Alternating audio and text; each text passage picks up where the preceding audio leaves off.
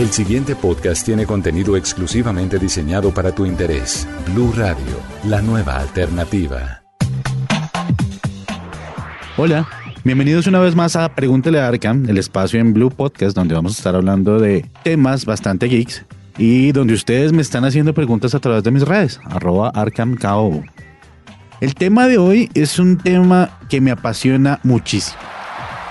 Es ponerse en la piel de un personaje vestirlo, interpretarlo y sobre todo permearse a las críticas de muchas personas porque estás haciendo cosplay. Hoy, en Pregúntale a Arkham, vamos a hablar de cosplay. ¿Mm? Ah, es cierto. Para decir verdad, sus poses son muy extrañas. Es la primera vez que las veo.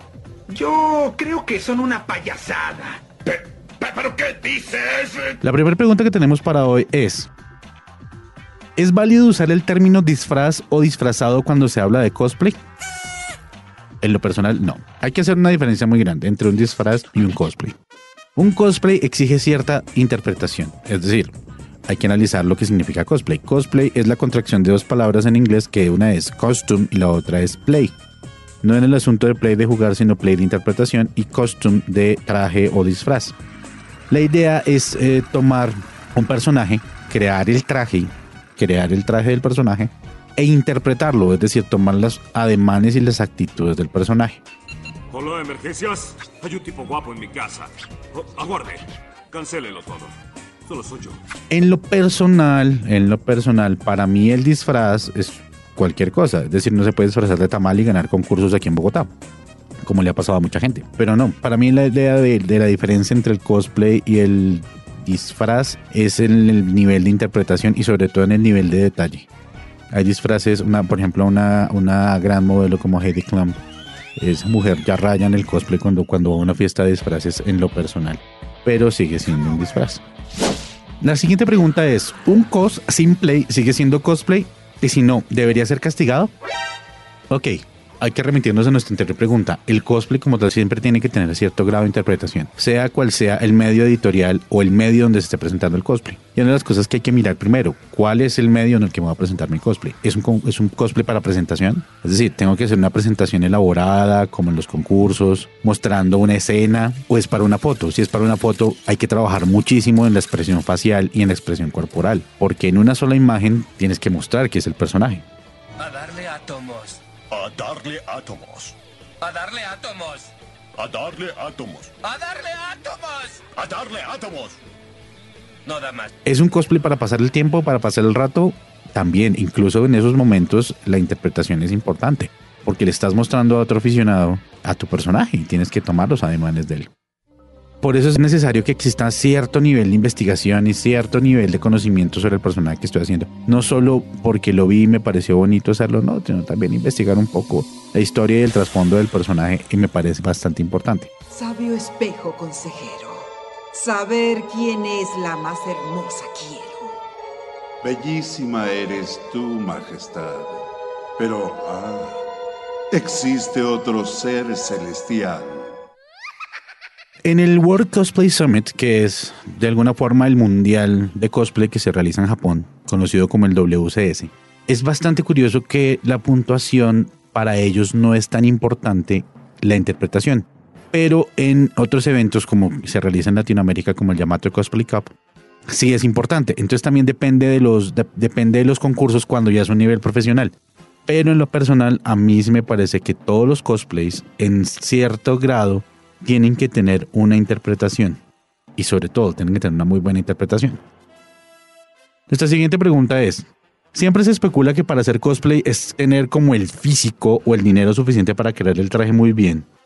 Pero lo que me inquieta es que empezando en el mundo del cosplay es necesario lo dicho anteriormente. Ok, vamos a ser claros con el asunto. Depende también de qué nivel de cosplay estés manejando.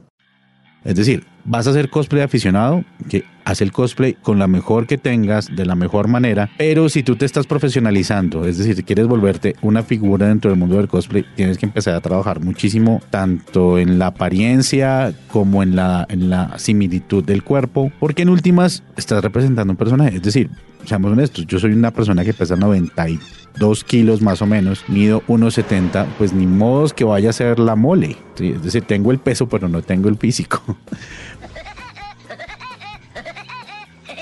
Pero es parte importante de que el físico se utilice para hacer cosplay. Hay un cosplayer colombiano que me parece increíble, es que ya se llama Willy, que hace un cosplay de Cusco. Es increíble porque él aprovechó precisamente sus rasgos faciales para hacer un cosplay y le queda perfecto. Es decir, una, un uso perfecto de lo que es el físico para hacer un cosplay. Eh, allá las, ya hay cosplayers internacionales, obviamente las sexy cosplayers como son Jessica Nigri o Yaya Han o, o cualquiera de estas figuras, que ellas obviamente utilizan sus atributos, hacen unos hipersexualizados cosplay, pero porque sabemos que sus personajes son hipersexualizados. Es decir, una chica que esté haciendo un cosplay de poderosa, que es un personaje que es bastante, que, tiene bastante gusto, pues obviamente tiene que tener alguna forma de rellenarse porque el personaje lo es. Entonces es donde hay que, tiene que mirar, muy, ser muy claro cuál es el atributo físico que uno tiene, pero también darse cuenta de hacia dónde está enfocado el cosplay que quiero hacer. Quiero ser editorial de cosplay, tienes que ser como el de la foto, que cojan como referente tu cosplay y te digan, hey, si es bastante similar o no lo es. El dinero, el asunto del dinero también es una parte importante porque el cosplay no es un hobby barato un traje por barato te va a salir siempre en 200, 300 mil pesos, sin contar los accesorios si los mandas a hacer o no, o si los haces tú mismo. Igual los materiales te van a costar, el tiempo te va a costar. Entonces el cosplay no es precisamente un hobby barato. Pero sí hay que ser muy claro en eso hay que aprovechar muy bien las características físicas para hacer del personaje que yo quiero hacer. Pero si uno quiere hacer un cosplay que es o bastante fortachón o pues obviamente le haga un poquito de trabajo, como hace mi amigo Nicolás Trillos, que él va juicioso a su gimnasio para hacerlo. Yo sé que lo estás escuchando, Nicolás. Nuestra siguiente pregunta dice, ¿por qué piensan que para ser un buen cosplayer se debe seguir un estereotipo de belleza o de sexualidad? Ok, no siempre los buenos cosplayers se van hacia el canon de lo hipersexualizado o lo hiperbonito. De hecho, hay que hacer una división muy grande, es estar entre los cosplayers de armadura que son cosplayers que hacen unas armaduras, la cosa más absurda, como los amigos de Real Illusion, por ejemplo, con su Hulkbuster, una cosa absurda. También están, por ejemplo, los, los hermanos de Real Cave, que ellos, ellos hacen unos armored suits, unas, unas armaduras bajo los trajes, para que ellos se vean tan marcados como los superhéroes. Ellos están en forma, pero pues obviamente como para estos trajes lo hacen. Repetimos, casos como por ejemplo Jessica Nigri o Yaya Han o las modelos cosplay, pues ellas tienen el físico y aprovechan para hacerlo personajes que son bastante sexys. Vivimos en un mundo que está muy sexualizado, vivimos en un mundo donde la sexualización de todo está en todos lados. Es decir, ustedes pueden ver eh, videojuegos y van a ver personajes, mujeres donde están casi que desnudas o peleando en traje de baño. Lo mismo tenemos a las superheroínas, o tenemos las armaduras. Una de las críticas más grandes que ha existido, por ejemplo, en los videojuegos es que las armaduras de mujer son realmente un bikini con metal. Tienen toda la razón. Es decir, sí es una crítica válida, pero llegamos al punto donde vemos eh, que pues, estos tipos de cosplayers tienen éxitos por eso porque son capaces de recrear ese tipo de cosas, pero no significa que no sean solamente los cánones que existen en el cosplay muchas veces, eh, por ejemplo, uno de los grandes ganadores del mundo en el WCS es Italia.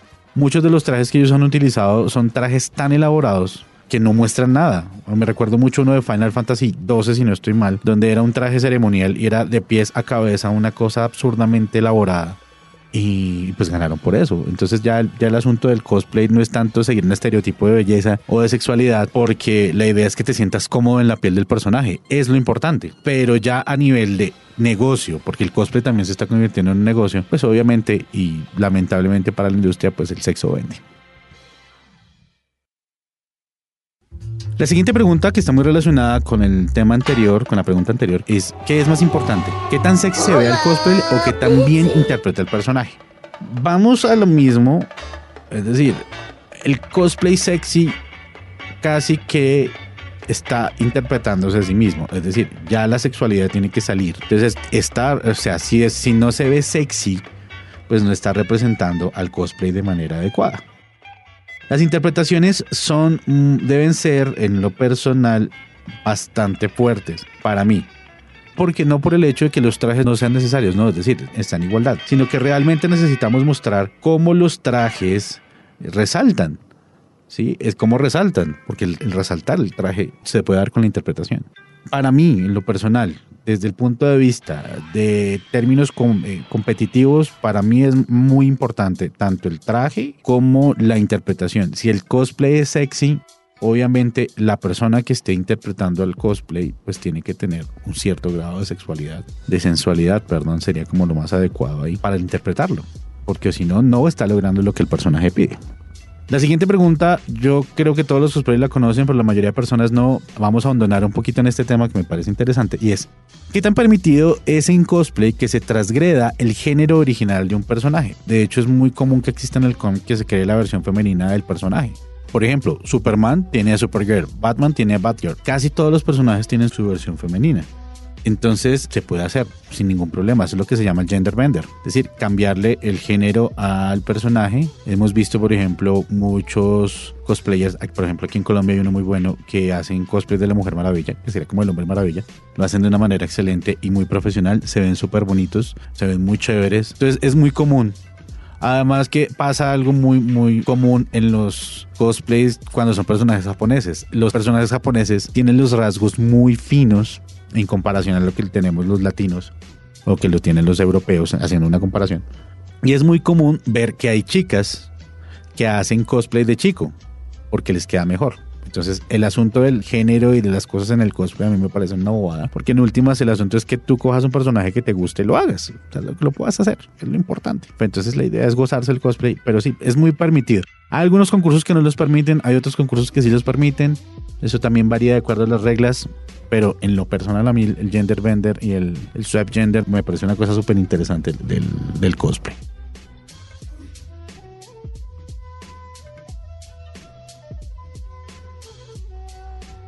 Sigue jugando a la guerra, hijo. Esta es una pregunta que yo sé que todos los que me conocen van a gozarse por la, por respuesta. Desde el punto de vista de jurado, ¿qué es lo que más tienes en cuenta en una presentación? Primero, la presentación tiene que ser una presentación animada. Sí, animada, es decir, hay personas que, que cogen un personaje y es lo más de bonito el personaje y escogen el momento más íntimo y personal, que es cuatro horas hablando. Por favor, no hagan eso. La presentación tiene que ser animada, tiene que ser dinámica, tiene que mostrar al personaje siendo el personaje. Si es un personaje que pelea, lo ideal sería mostrarlo peleando.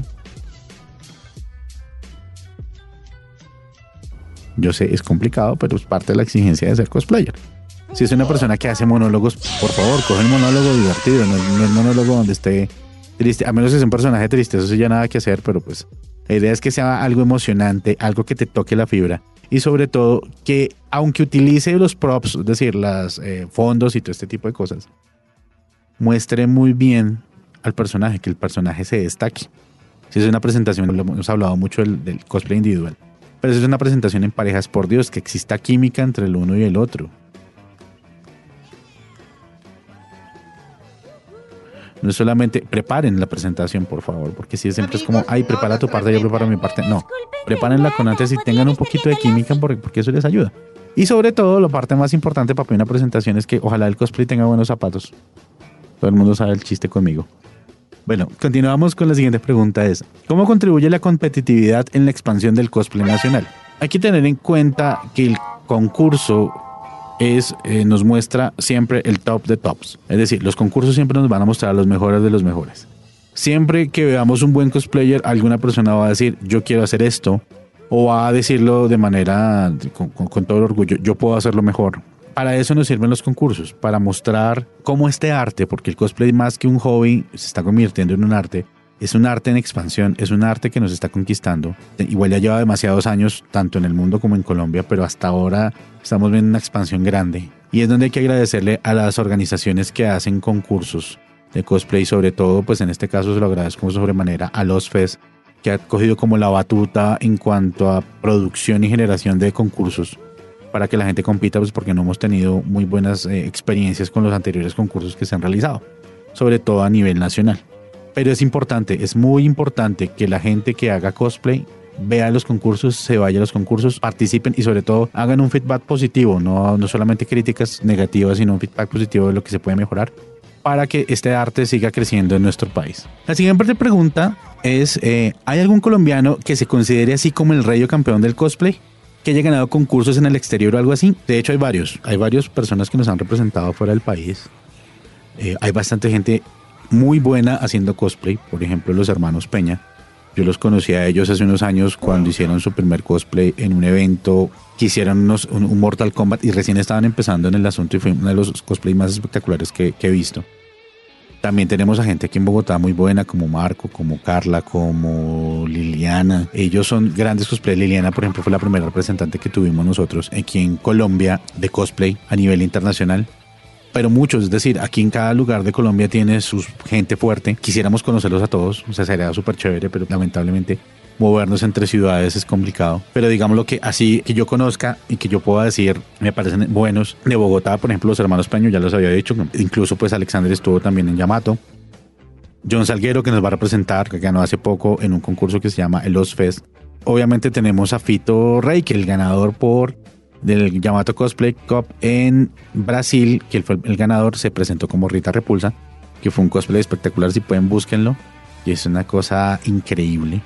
También está Larry Moon, que es un, aparte pues ya Larry lo veo más en un papel de cosmaker, porque es un muy buen cosmaker, pero él también hizo cosplay. Tenemos a Wendy, Wendy que también es una super cosmaker. Laura de Medellín es una chica que es súper linda y le pone todo el empeño a sus cosplay que me parece increíble. Es decir, la lista aquí podría continuar haciéndola de manera indefinida. Pero sí, sí, hemos tenido varios representantes fuera del país. Un saludo grande a todos los cosplayers que nos han representado. Obviamente han sacado la cara por el arte y por nuestro país. Entonces nada más que un agradecimiento y una ovación de pies para todos ustedes. Nuestra siguiente pregunta es, eh, ¿consideras que se debe promocionar más espacios en Colombia para aumentar el nivel cosplay en cuanto a competencia frente a otros países? Sí y no. El cosplay como tal lo estamos viendo como un hobby, se está convirtiendo en un arte, pero no hay espacios para ese arte. A nivel de, de cobro, vamos a ponerlo a calzón quitado. En Colombia tenemos varias ferias, sí, tenemos varias ferias, tenemos por ejemplo Sofa, tenemos a Comic Con Colombia, tenemos el Os Fest, que el Os Fest en esta crítica se sale de todo el, el esto porque son los que patrocinan el cosplay en Colombia a nivel competitivo. Pero entonces como tal las ferias solamente se están encargando de mostrar al cosplayer pues como arte, pero no como un asunto de un concurso o alguna otra cosa. Sofa tuvo concurso hasta hace unos años, pero por asuntos de temas logísticos no pudo continuarlo. Medellín lo ha tenido, lamentablemente no le han podido dar como continuidad al trabajo que han hecho, es decir, cada año lo están cambiando, porque es un asunto muy complejo organizar cosplay. Nadie se imagina lo complejo que es organizar un, un asunto de cosplay, y por eso yo digo que Angélica es una santa. Eh, es una santa en ese sentido de darle el tratamiento al cosplay como se lo merece. Es muy complejo. Lamentablemente en Colombia nadie ha visto el potencial del cosplay como un negocio.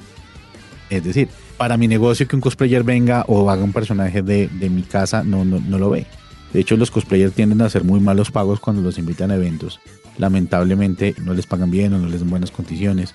Porque creen que solamente una persona disfrazada y no, realmente es un arte que exige muchísimas más cosas que solamente llegar y disfrazarse. Entonces realmente sí necesitamos más espacios, pero más espacios donde la gente les podamos decir, mire, esto vale, tiene tanto valor, es bueno que nos paguen por eso. En lo personal, eh, las ferias nos sirven para que los cosplayers muestren su trabajo a nivel de las personas que consumen el cosplay o los accesorios, pero no para mostrárselo a las empresas. A mí me parece eso. Entonces es bueno empezar a crear sus propios espacios para ello. Bueno, nuestra siguiente pregunta, eh, yo sé que me la debe estar haciendo alguien que me conoce sobremanera, pero por favor no pienses mal de mí. ¿Qué es lo que más te hace sentir como Miranda Priestley cuando juzgas cosplay? Ok, ah, para los que no conocen, Miranda Priestley es un personaje de Al Diablo Viste la Moda, que es bastante quisquillosa precisamente. Es la editora en jefe de, de una revista ficticia que se llama Roundway. Ella viene siendo como la parodia, ni tan parodia de un, de de- de una personaje bastante famoso que se llama Anna Wincher, que es como la dama dragón de la moda. Eso me convertiría a mí en el caballero dragón del cosplay. Pero sí soy muy exigente con la gente que hace cosplay. Muchas personas se han preguntado, oiga, ¿usted por qué lo invitan a, a ser jurado en cosplay si usted nunca ha hecho cosplay? Es decir, no, es verdad, yo no he hecho cosplay desde hace muchos años. He hecho cosplay algunas cositas, pero no. Aparte de todas mis ñoñadas, tengo ciertos estudios en lo que es la cultura pop y eh, la cultura anime. Eh, He hecho ciertos estudios a nivel universitario al respecto. También he hecho estudios con el Smithsonian sobre cultura pop, de el impacto que tiene sobre la cultura pop los cómics, por ejemplo. También tengo ciertos conocimientos en lo que es diseño de modas, lo que se convierte en un hobby más para mí. Yo le pongo mucha seriedad a mis hobbies. Entonces, eso es lo que me ha hecho que me inviten a mí a ser jurado en cosplay. Y ya al asunto, volviendo al asunto, lo que más me vuelve Miranda Presley son los zapatos. No hay nada peor para la ilusión de un traje que los zapatos no correspondan con el asunto.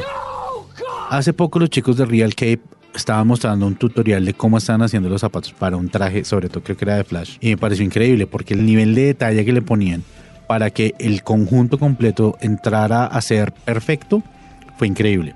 Y es una de las cosas que más los cosplayers fallan, los zapatos. No tengo una analogía, no es, es demasiado vulgar para decirlo al aire, pero, pero, eh, pero sí es súper importante que los cosplayers en lo personal tengan muy buenos zapatos porque, porque matan la ilusión. Matan la ilusión totalmente. Entonces, eso es lo que me hace Miranda Priestley cuando juzgo un cosplay. Bueno, otra pregunta personal también, pues me pareció chévere contarlas. ¿Alguna vez ha tenido ganas de hacer cosplay y de quién? Mucha gente me ha dicho, ¿para cuándo hace un cosplay de Batman? Y yo les digo, bueno, míreme el físico, es decir, soy un tipo que mide 1,70, pesa 90 kilos, ¿sí? Es decir, soy más agua que persona, entonces obviamente no va a ser un cosplay de Batman. Hay que tener en cuenta el físico. Dicen, ¿qué personaje haría? Yo haría un cosplay de Mr. Satan. Me parece que tengo el físico adecuado para hacerlo. No tengo la altura tal vez, pero tengo como el físico para hacerle la cara bonachona cuando quiero tener cara buena persona. Entonces, si yo hiciera un cosplay en este momento de mi vida, sería Mr. Satan. Ese sería como el cosplay que yo haría. La siguiente pregunta es, ¿qué consejos le darías a alguien que quiere iniciar en el mundo del cosplay? Uno, analice su físico, vea qué personajes le pueden quedar. Dos, la utilización de materiales es importante, es decir, si vas a hacer un cosplay de tela, por favor utiliza materiales que no brillen, materiales que no vayan a dañar tus fotos, porque las fotos son importantes. Tercero, cuarto, quinto, sexto, lo más importante, divertirse. El cosplay es divertido, tiene que ser divertido. Es un espacio donde nos estamos divirtiendo, donde estamos jugando a ser otra persona. E importante es eso, diviértete. Otro paso también, asesórate. Busca gente que haya hecho cosplay y te ayude a hacer tus trajes. Si tú no sabes hacer trajes, contrata a alguien que te ayude con eso o busca un amigo que lo haga, pero no trates de hacerlo tan artesanalmente porque a veces no funciona. El cosplay debe ser pulido, es un arte que exige perfección y pulimiento. Entonces sí es importante que las personas que van a empezar en el cosplay tengan en cuenta eso. Y lo otro también es, sean abiertos a las críticas. Si una persona eh, te dice, no, tu peluca tal vez no te sirva, podrías hacerle esto a tu peluca, esos comentarios, ese feedback positivo te puede hacer. También blíndate con los comentarios malintencionados lamentablemente, dentro de las comunidades que están alrededor, tanto de videojuegos como gamer, sobre todo la gamer, pero está volviendo como una cosa muy parecida en la, parte de cosplay. Existen personas que son demasiado tóxicas con sus comentarios. Si tú haces un cosplay por divertirte, lo primero que tienes que hacer es divertirte. Es decir, no hay crítica a más absurda de que te quedó mal, no te quedó bien. Es decir, uno sabe muy bien cuando algo le queda mal o le queda bien. Pero si es un para competición, sí tienes que tener en cuenta una cosa que te van a juzgar y sea abierto a las críticas que te están haciendo. Porque precisamente lo que están haciendo es que van a elegir al mejor del mejor. Y no se puede dejar a la suerte. Un detalle que es de mucho trabajo. Por último, una pregunta para mi amigo Nicolás Trillos, que él es un cosplayer eh, aficionado que trata de hacer varios cosplays durante el año. Está tratando de hacer un cosplay y me pregunta que para cuándo su six pack. Le respondo cuando trabajes más en tu físico. Entonces, lo mismo viene para todos. Si ustedes eh, quieren hacer un cosplay, sean consecuentes con su cuerpo. Obviamente no es un asunto de sentirse avergonzado si uno es bajito o si es gordito, no. La idea es que ustedes estén contentos con su físico, pero si ven la necesidad de trabajar en algo para hacer un mejor cosplay, háganlo. Es decir, unos minutos de ejercicio al día, una dieta balanceada, no necesariamente hacer dieta. Por ejemplo, hablar con el nutricionista para hacer un plan de alimentación, eso les ayudaría. Entonces eso, lo importante es eh, sentirse cómodo con quien ustedes son, pero si no se sienten cómodos, hay formas de hacerlo, pero no se maten por ello. Y sobre todo, no van a matar para hacer un cosplay, es lo más importante. Mi nombre es Mauricio Cárdenas, fue un gusto y un total placer haber hablado de cosplay. Espero que se hayan divertido tanto como yo. Si quieren seguir hablando de cosplay, pueden hacer sus preguntas en arroba arcamkou. Recuerden que pueden encontrar a Blue Radio como arroba Blue Radio Co en Twitter o Blue Radio Colombia en Facebook. Aquí se despide Arkham. Un gran abrazo. Pósense el cosplay y espero que nos escuchemos en una próxima oportunidad. Para más contenido sobre este tema y otros de tu interés, visítanos en www.bluradio.com. Blu Radio, la nueva alternativa.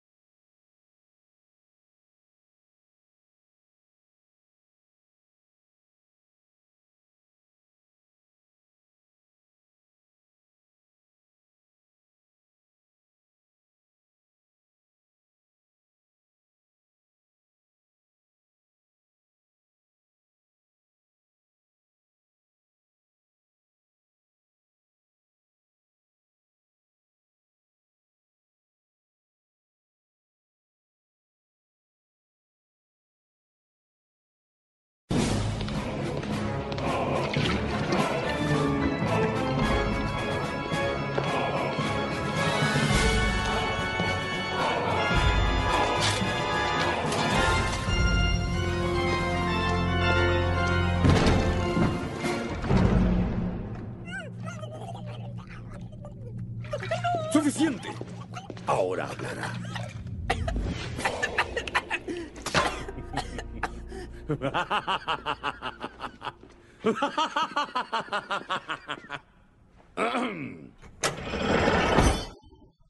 Corre, corre, corre, que nadie te pueda alcanzar. No me podrás atrapar. Soy el hombre de jengibre. ¡Eres un monstruo! El único monstruo aquí eres tú. Tú y esos personajes de cuentos de hadas que arruinan mi mundo perfecto.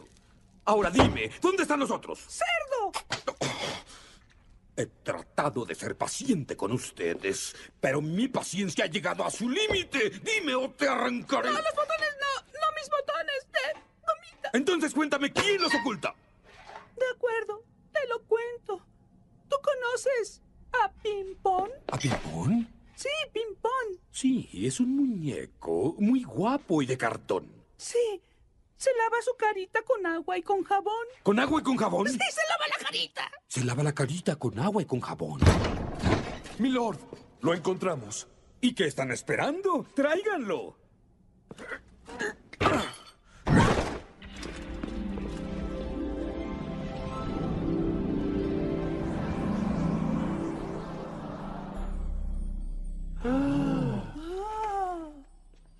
El espejo mágico. ¡No le